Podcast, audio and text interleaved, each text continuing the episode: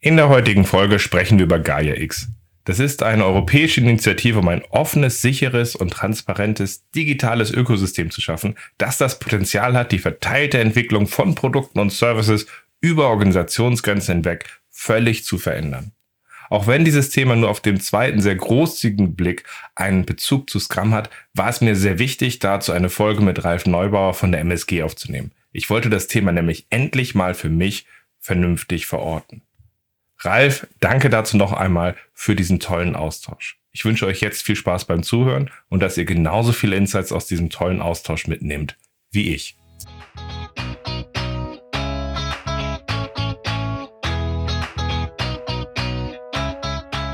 Scrum ist einfach zu verstehen. Die Krux liegt in der Anwendung für deine Zwecke in deinem Kontext.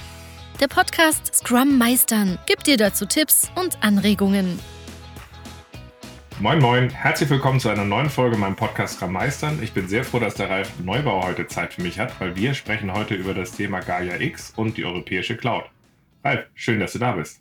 Hallo Ralf, schön, dass du mich eingeladen hast. Genau. Ähm, die heutige Folge ist ein bisschen aus dem Austausch über LinkedIn entstanden, wo ähm, ich irgendwo gesehen habe, dass einige so ein bisschen auf Probleme gesehen hatten um die, äh, die, die Cloud-Initiative Gaia X und ähm, es hat mich so an meine Zeiten von früher erinnert, wo ich äh, äh, mich in meinem Master für verteilte Systeme mit, äh, mit vernetzten Systemen auseinandergesetzt hat und gemeinschaftliche Initiativen immer schwer wurden. Und ähm, dann haben einige mich wunderbarerweise darauf hingewiesen, dass das eigentlich eine ganz wunderbare Initiative ist. Und ich habe gedacht, das ist perfekt dazu, meine Podcast-Folge zu machen. Deswegen ähm, spreche ich heute mit Ralf darüber äh, und ähm, würde mich freuen, wenn du dich einmal vorstellst und was dich mit dem Thema verbindet. Genau. Also mein Name ist Ralf Neubauer. Ich ähm, arbeite bei der MSG Group. Das ist ein großes Beratungsunternehmen ähm, mit Sitz in Ismaning bei München. Und ähm, wir beschäftigen uns eigentlich äh, schon eine ganze Zeit, also eigentlich vor allen Dingen äh, Kollegen von mir schon ein paar Jahre, ähm, mit dem Thema Datensouveränität. Und ähm, darüber sind wir auch ähm, Schritt für Schritt zu dem Thema Gaia X gekommen. Und ähm, beschäftigen uns da jetzt schon zwei, drei Jahre intensiver damit, ähm, also mit dem Thema Datenökosysteme an und für sich und den Ideen, die dahinter liegen. Und das ist ähm, sehr spannend anzusehen. Und äh, wenn du sagst, du fühlst dich da manchmal erinnert so an deine, an deine Anfänge mit verteilten Systemen, ähm, ich habe da manchmal so eine Assoziation ähm, an meine ersten äh, Berufsjahre. Ähm, da wurden gerade so die ersten Java-Applikationen, ähm, kamen da in Mode, wurden geschrieben. Und ein Thema, was es damals immer gab, war das Thema ähm, mit verteilten Agenten oder Agentensystemen. Mit ähm, Software, die durch ähm, das Netzwerk geschickt wird. Ähm, gab es ja entsprechende Techniken auch in Java, die man anwenden konnte.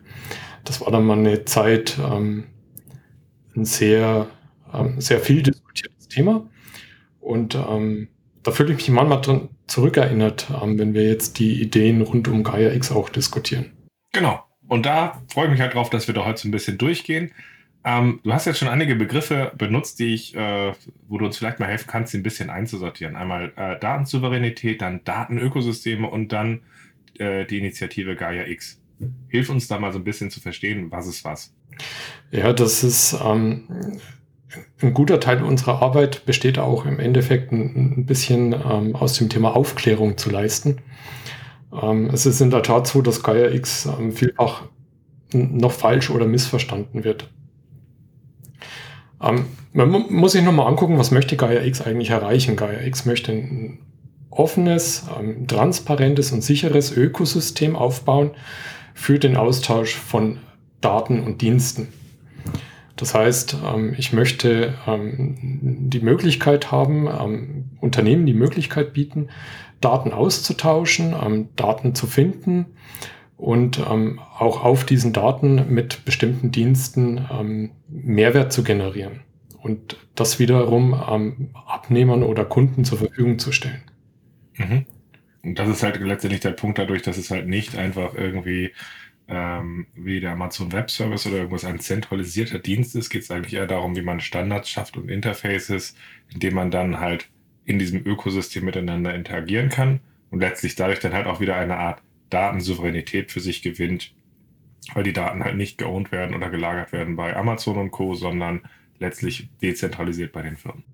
Ja, man, man muss da nochmal unterscheiden. Ähm, also Gaia X ist jetzt ja kein Hyperscaler an und für sich, wie, wie eine Amazon oder ein Azure, ähm, sondern Gaia X bildet quasi auf ähm, den, den Cloud-Fähigkeiten, auf den Cloud-Angeboten, den Cloud-Diensten ähm, der entsprechenden Anbieter nochmal, äh, um es mal einfach darzustellen, eine Abstraktionsebene obendrauf.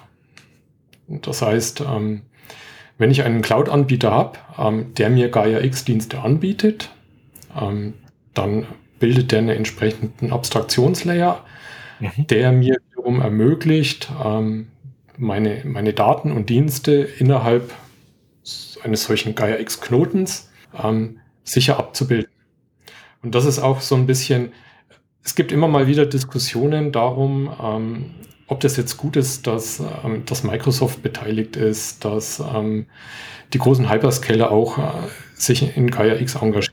Und ähm, das ist eigentlich aus meiner Sicht überhaupt kein Problem oder kein, kein Hinderungsgrund, ähm, den ich da sehe. Ähm, mhm. wenn du entsprechende Infrastruktur ähm, anbietest als Hyperscaler, dann ist ja der Vorteil für diejenigen, die, für diejenigen, die das äh, nutzen wollen, dass sie sich eben darauf verlassen können, ähm, dass ein solcher Knoten ähm, Sicherheit bietet, dass die Daten dort sicher aufgehoben sind, dass ich eben nicht in die Schwierigkeiten komme, die vielleicht durch ähm, regulatorische Einschränkungen ansonsten gegeben werden. Wir haben ja immer noch dieses Thema mit dem Cloud Act äh, und so weiter, ähm, wo immer die Frage ist, ja, einerseits bieten mir die, die Hyperscaler zwar ähm, gefühlte Sicherheit, aber wenn ähm, die amerikanische Regierung äh, es für notwendig äh, sehen würde, ähm, auf die Daten zugreifen zu wollen, dann könnten sie das vielleicht trotzdem noch erreichen. So, mhm. und im Moment, wo ich halt ähm, so ein Gaia X Stack, äh, wie es ein, äh, wie er versucht wird aufzubauen, ähm, verwende, kann ich mir halt sicher sein, dass das entsprechend sichergestellt ist, dass das nicht passiert. So, und mhm. äh, auch wenn es immer wieder diese Rufe gibt, ähm, man sollte sich da ähm, als europäische Initiative auch auf die europäischen Teilnehmer konzentrieren, können wir nicht die Schotten dicht machen nach außen. Unsere äh, Lieferketten, unsere ähm, Wirtschaftssysteme sind alle global aufgebaut. Ähm, das Internet macht ja auch nicht Schluss an den Grenzen Europas. Ja, also das heißt auch ja auch der Punkt an der Stelle, eine globale Welt braucht bei einer relevanten Initiative auch die, eine Offenheit für globale Partner, die mitspielen wollen. Genau. Und ähm, das Thema Datensouveränität, Datensouveränität, bin Franke, entschuldige. Ich habe immer so leichte Probleme mit dem D und dem T. Ähm, das Thema Datensouveränität ist an der Stelle einfach, ähm, ich als Datenanbieter möchte selbst darüber entscheiden können, wem biete ich meine Daten an, wer darf sie nutzen, wer darf sie in, in welchem Kontext nutzen, ähm, was sind die entsprechenden Rahmenbedingungen.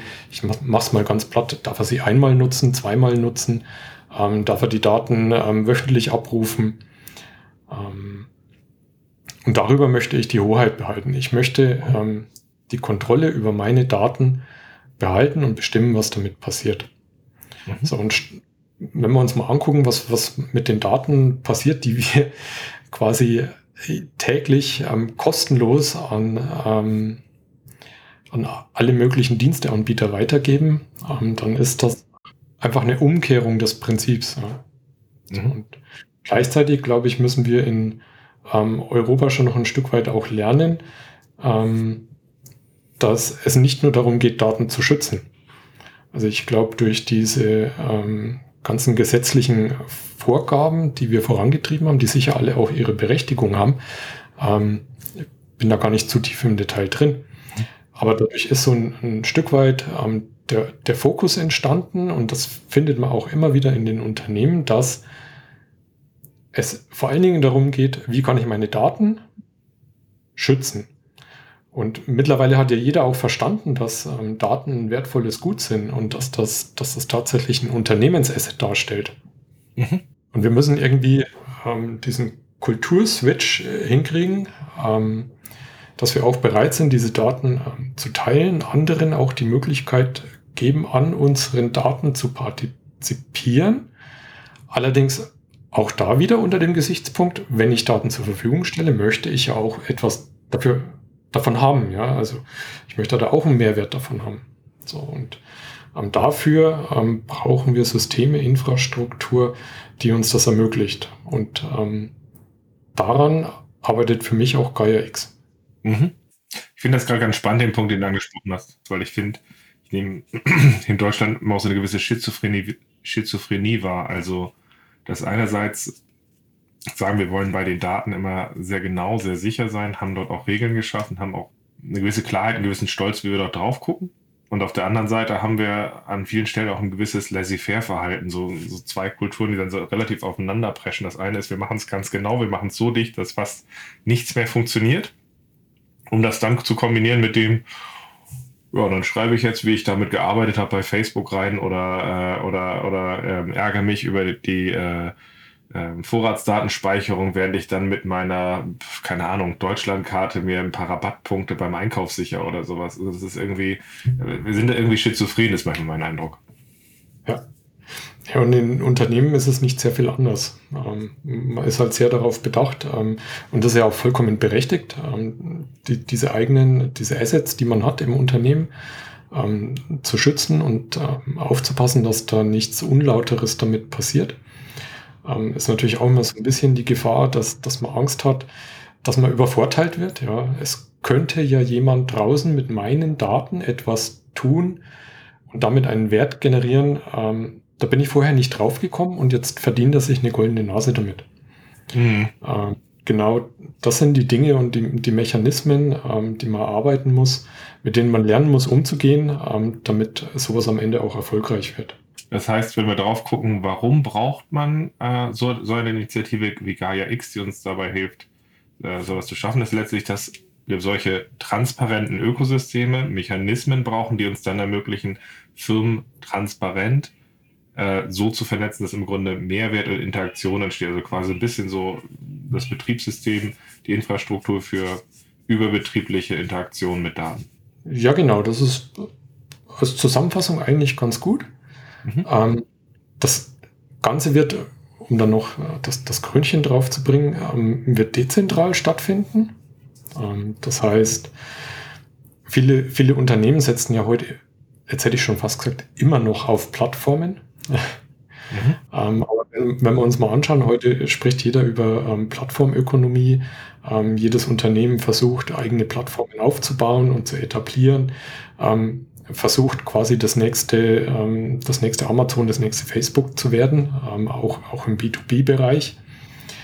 So, und wenn ich mir angucke, welche Möglichkeiten uns Initiativen wie Gaia X geben werden in der Zukunft, dann wird das halt nicht mehr in ein Modell laufen, wo einer in der Mitte sitzt, ähm, wie die Spinne im Netz, mhm. ähm, der jetzt mal den, den, den größten Mehrwert für sich abschöpft, sondern diese Wertschöpfung wird verteilter stattfinden, ähm, wird ähm, ausgeglichener stattfinden. Es wird nicht mehr nur den einen geben, der, der im Mittelpunkt sitzt, sondern ähm, diese, diese Daten und Dienste werden äh, dezentral in den Netzwerken sein, müssen natürlich über entsprechende Infrastruktur, ähm, über bei KRX heißt das auch Federated Services, ähm, muss man in die Lage versetzt werden, ähm, diese Daten auch finden zu können. Das heißt, ich brauche einen Katalog. Ähm, ich muss natürlich ähm, auch meine Teilnehmer identifizieren können. Wer, wer spielt in meinem ähm, Ökosystem mit? Wer ist berechtigt damit zu spielen, ähm, um auch die Grenzen definieren zu können? Ich brauche also Identitäten, Identitätsmanagement, also verschiedene ähm, sagen wir, föderierte Dienste, um dieses Zusammenspiel zu ermöglichen. Mhm. Die wiederum müssen natürlich durchaus ähm, betrieben werden ähm, von jemandem, der Dienst, diese Dienste bereitstellt. Aber auch da ist es so, dass, dass diese Dienste wiederum ähm, föderiert angelegt werden. So, das heißt, es wird am Ende des Tages nicht den einen Katalog geben, wo ich die Daten ähm, finden oder suchen kann, sondern es wird verschiedene Kataloge geben, die wiederum zusammenarbeiten die definierte Schnittmengen haben. Ähm, auch da wird es natürlich wieder Spezialisierungen geben. Und dann kann ich ähm, in diesem dezentralen Netzwerk ähm, mir aussuchen, wo nehme ich meine Daten her, ähm, welche Dienste setze ich ein, bringe ich zusammen, die vielleicht von einem ganz anderen Unternehmen angeboten werden, von, von dritten oder vierten mhm. Parteien, wie bringe ich die zusammen in einer sicheren Umgebung, erzeuge dadurch einen Mehrwert, nutze das Ergebnis für mich und gleichzeitig ähm, bleiben die Daten beim Datenowner, die Algorithmen, ähm, die ich genutzt habe, bleiben entsprechend bei dem Algorithmusanbieter, bei dem, bei dem Dienstanbieter. Und trotzdem kann ich von, von dem Ergebnis ähm, profitieren. Und jeder wird am Ende, das sind alles Mechanismen, die man noch detaillieren muss, entsprechend auch ähm, profitieren von dem wirtschaftlichen Mehrwert, der, der da entsteht. Es gibt halt nicht den der irgendwo ähm, in der Mitte sitzt und ähm, sagt, ich stelle die Plattform zur Verfügung damit habe ich natürlich ähm, den bestmöglichen Zugriff auf das, was auf dieser Plattform passiert und kann damit auch den größten Mehrwert abschöpfen. Das ist, wenn ich jetzt mal zehn Jahre in die Zukunft gucke, wage ich jetzt mal eine Prognose, ähm, ist ähm, das, was heute an Plattformen versucht wird zu schaffen, Legacy.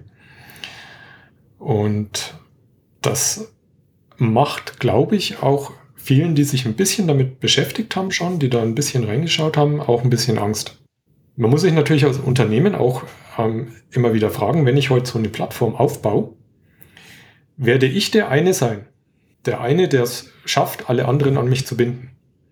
Ja, das hat jetzt ein bisschen, hört sich jetzt noch ein bisschen Herr, Herr der Ringe an, aber ähm, das ist eine Frage, die man sich stellen muss, wenn man da ähm, anfängt ähm, zu investieren in äh, ein Plattformmodell. Aber das kann ich nochmal unter, unter, auch unterstreichen an der Stelle. Ähm, ich fand das aus dem Buch The Spider and the Starfish heißt das, da geht es so um, äh, äh, um äh, wie ein verteiltes System halt funktioniert in unterschiedlichen Bereichen. Und eine der Kernaussagen in dem Buch ist, wenn anfängt ein verteiltes System in dem Bereich, wo du tätig bist, äh, zu entstehen, lauf. Weil das verteilte System gewinnt eigentlich immer ähm, an der Stelle, weil das verteilte System halt bestimmte Sachen viel effektiver hinkriegt, wenn wir dort, dort angekommen sind. Deswegen auch wenn jetzt äh, so eine verteilte Struktur, wie sie jetzt von, äh, von, von auch so, so, so einem Rahmen von Gaia X zum Beispiel mit geschaffen, denn im ersten Moment jetzt erstmal sagt, wie finden wir denn eigentlich den Einstieg da rein? Das ist, glaube ich, sicherlich noch so eine der Herausforderungen. Ist trotzdem der Punkt dabei, wenn so etwas trägt, ist das meistens äh, leistungsfähiger und so ein bisschen wie äh, wenn, wenn, wenn Napster plötzlich den, äh, den Musikmarkt äh, durchmischt an der Stelle. Ähm, ja. Und das ist, glaube ich, ein Punkt dabei, wo sich keiner leisten kann, sich dazu nicht damit irgendwann auch auseinanderzusetzen in den nächsten Jahren und dazu aufzustellen. Ja. Äh, ich, ich möchte auch nicht den Eindruck äh, erzeugen, dass Plattformen keinen Sinn mehr machen oder dass ähm, man Plattformen nicht. MSG hat auch noch eine andere Sparte, ne? Aber Plattformen wird man auch anschließen können an dieses dezentrale System. Ja. Ähm, für Spezialisierungen wirst du immer auch ähm, dedizierte Plattformen nach wie vor noch brauchen. Nur diese, dieser Gedanke, wie Wertschöpfung passieren wird, ähm, der wird sich verschieben. Und die Frage ist einfach, wie, wie integriere ich mich in diese neue Wertschöpfung als Unternehmen bestmöglich. Ne? Ja, ganz klar, wenn ich ein paar Jahre in die Zukunft gucke, ähm, auch wir diskutieren immer wieder darüber, wie müssen wir uns an der Stelle positionieren und weiterentwickeln, ähm, um da entsprechend ähm, uns einbringen zu können und dann natürlich auch ähm, für uns als ähm, Systemintegrator für unsere Kunden Mehrwert zu erzeugen. Das sind ganz spannende Fragen, die da in den nächsten Jahren noch ähm, zu klären sind und auf uns zukommen. Genau, und da will ich tatsächlich auch so ein bisschen hingehen jetzt. Ähm, weil tatsächlich ist der Punkt, also wenn ihr, wenn die, die gerade zuhören, ein Appell, wir haben einen schönen ausführlichen äh, Artikel von Ralf und nochmal so ein äh, paar Sachen mit aufgearbeitet, äh, was, was Gaia X ist an der Stelle, wo verschiedene Sachen auch nachzulesen sind. Ich möchte jetzt tatsächlich nochmal so ein bisschen auf die Frage eingehen, welche, Impliz welche Implikationen ergeben sich eigentlich, wenn ich äh, versuche, Le äh, Leistung oder meine Leistung für so etwas wie Gaia X zu entwickeln. Also wenn ich jetzt zum Beispiel von einer normalen zentralen Lösung komme, wo ich etwas entwickle und jetzt plötzlich partnerschaftlich mit anderen arbeiten will, das ist ja eine ganz spannende Frage. Wie gehe ich da vor? Welche Unwägbarkeiten gibt es da? Oder gibt es da auch Sachen, wo man jetzt gerade im Scrum-Podcast sich auch fragen kann, wie schaffe ich es eher so den tödlichen Pass zu spielen, auch zu ersten Inkrementen zum Beispiel zu kommen dann, mit dem ich dann halt auch aggressiver aus echten Ergebnissen lernen kann oder gibt es da halt Schwierigkeiten bei? Also da würde ich gerne einfach nochmal so deine Perspektive zu hören. Ja. Ähm, das, ist, das ist in der Tat eine sehr ähm, spannende Frage. Ich habe ähm, hab jetzt dann nur Vermutungen, wie das weitergeht. Ähm, das ist so fair.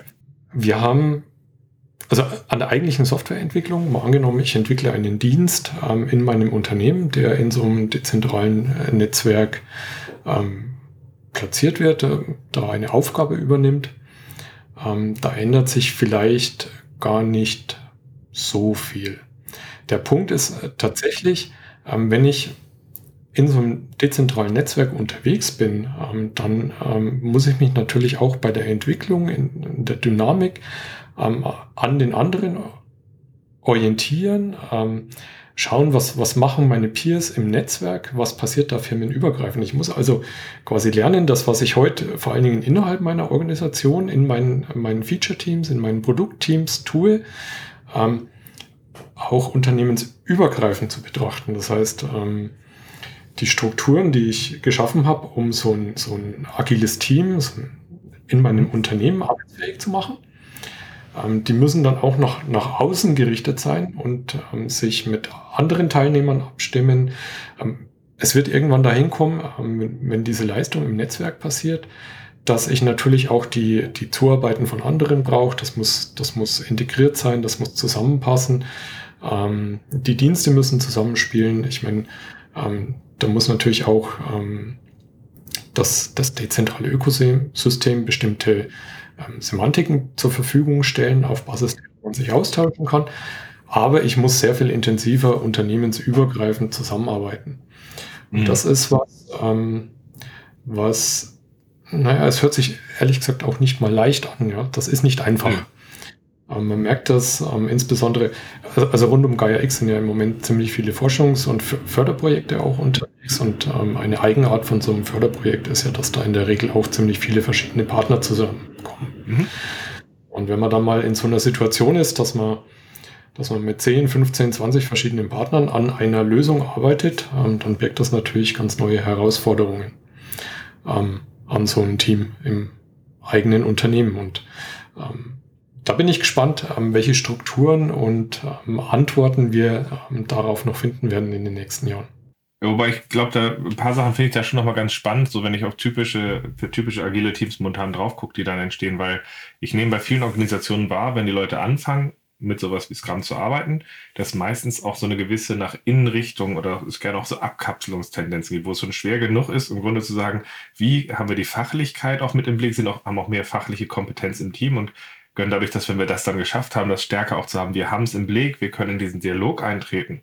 Wenn Firmen das geschafft haben, in ihrem Unternehmen ohne, ohne andere Partner draußen, das, das schon, schon, schon hinbekommen haben, dann sind sie normalerweise deutlich besser unterwegs. Und von dem, was du jetzt gerade gesagt hast, habe ich den Eindruck, dass das fast noch wichtiger wird, dass ein solches Team wirklich auch mehr Ownership übernimmt, für sich sagt, wir sind ein, wir bieten hier bestimmte Services an und dabei halt auch sagt, dass eben nicht irgendwie ähm, einer von der Fachlichkeit alles vorkauen könnte und sagt, wir geben das rein. Ich glaube, so eine Struktur hat gar keine Chance, sondern dass wir ein Team brauchen, was wirklich die Fähigkeiten dazu hat, das im Blick zu haben, während sie es entwickeln und nicht, wenn es vorgelagert ist.